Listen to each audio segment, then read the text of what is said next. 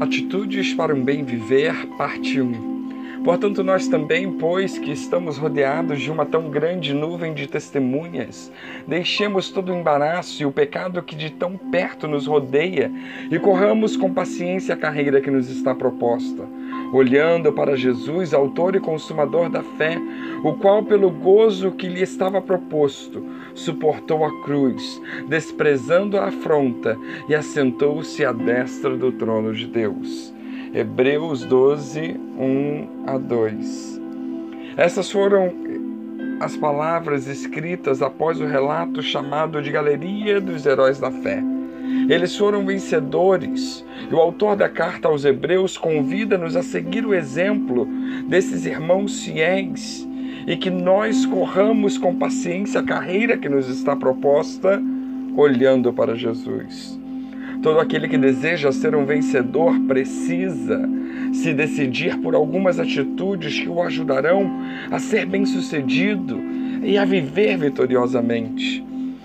Vejamos aqui a primeira atitude que poderá nos ajudar a alcançar a bênção de Deus para vivermos de maneira abundante.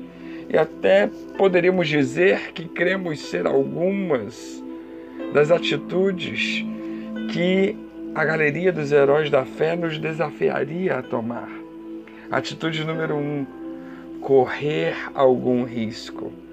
Primeiro, nossa galeria de heróis da fé nos diria: tenha coragem de correr alguns riscos, de aceitar alguns desafios que os outros não estão querendo correr ou aceitar. Ninguém queria lutar contra Golias, mas Davi arriscou a própria vida. Quando a coragem de todos desapareceu, Davi não perdeu o ânimo para que nós não pensemos que ele era um adolescente simplório ou inexperiente. Lembremos de que esse rapaz tinha um currículo. Ele havia matado um leão e um urso com suas próprias mãos.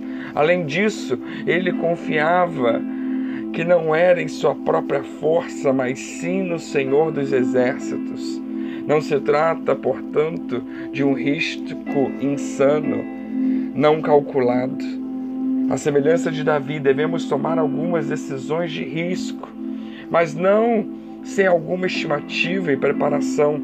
O sucesso é o ponto exato em que a preparação e a oportunidade se encontram. Por exemplo, seria insensato alguém arriscar todas as suas economias no pequeno negócio se esta pessoa não tem nenhuma experiência comercial?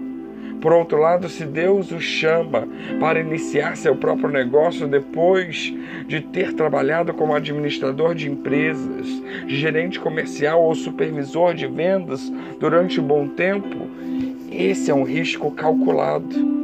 Hudson Taylor disse: Muitos cristãos calculam as dificuldades à luz de seus próprios recursos e assim ousam muito pouco e quase sempre falham no pouco que ousam. Todos os gigantes de Deus foram homens fracos que fizeram grandes coisas para Deus, porque reconheceram o poder e a presença divina na vida deles. Coragem não significa ausência de temor, mas disposição de confiar em Deus sob quaisquer circunstâncias, na presença do temor. Há como resolver as crises, problemas e conflitos sem enfrentar com coragem os desafios? É possível alguém cumprir o chamado de Deus para si sem obedecer às ordens divinas? Tem como alguém prosperar com honestidade sem muito trabalhar? Será que dá para alguém crescer profissionalmente sem o devido estudo e dedicação? Ou ficar inteligente sem ler, estudar e pesquisar? Abraão alcançaria a promessa de Deus para seus descendentes se continuasse no conforto da casa de seus pais? Moisés libertaria os hebreus sem sair da zona de conforto em Midian, se encorajando finalmente para ir falar com os israelitas e Faraó? O ser humano seria salvo se o Senhor não descesse do céu para isso? Paulo faria novos discípulos, fundaria igrejas e formaria novos obreiros se não enfrentasse seus desafios e fizesse viagens missionárias? com o objetivo de correr riscos. Antes de mais nada, é necessário analisar onde estamos, pois não se pode correr riscos sem antes definir nossas metas e decidir o que queremos para o futuro.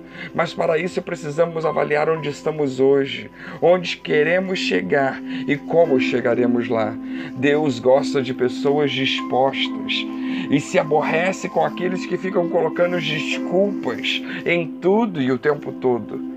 Correr riscos exigirá enfrentar aquilo que está nos prendendo ficar imaginando com medo do que as pessoas vão falar caso venhamos a falhar em nossa nova tentativa de acertar, não é aonde devemos colocar o nosso foco. Antes, devemos preocupar-nos com o que Deus pensa a nosso respeito. Mantenhamos nosso foco nisso. Paulo disse: Acaso busco eu agora a aprovação dos homens ou a de Deus? Ou estou tentando agradar a homens? Se eu ainda estiver procurando agradar a homens, não seria servo de Cristo? Gálatas 1:10. Não podemos limitar o presente e nem o futuro por causa dos acontecimentos passados. Quantas pessoas ah, travadas na vida hoje em dia porque estão com suas mentes presas a acontecimentos que já passaram, só vivem olhando para o retrovisor de suas vidas. Lembremos de quando os israelitas estavam para conquistar a terra prometida pelo poder de Deus. Doze foram espiar a terra e dez ficaram se lamentando e se queixando, pois tinham a sua mente presa no passado. Não importa as coisas ruins que vivemos até agora, olhemos para frente e motivemos-nos, acreditemos que poderemos e façamos o investimento em nós para isso, com a ajuda de Deus. Que venhamos a parar de olhar para o passado agora mesmo e acreditemos e avancemos e confiemos que grandes coisas Deus ainda tem reservado para nós. Mantenhamos-nos motivados quando finalmente corrermos o risco. Não deixemos as coisas nos influenciarem. Não podemos também abrir mão de duas coisas que são muito importantes: a disposição e a alegria. Provérbios 17, 22 nos diz: O coração bem disposto é remédio eficiente, mas o espírito oprimido resseca os ossos. Não permitamos que a nossa motivação e força de vontade sejam vencidas pelas dificuldades do dia a dia, pois elas surgirão em medida maior ou menor. Porém, lembremos o que Neemias disse diante do grande desafio de enfrentar seus oponentes e reconstruir os muros de Jerusalém, lá em Neemias 8:10. Ele disse: não vos entristeçais, porque a alegria do Senhor é a vossa força. Por isso, tenhamos o discernimento do que Deus quer e corramos o risco. Aproveitemos o novo, a novidade, o que Deus tem. Que Deus nos abençoe.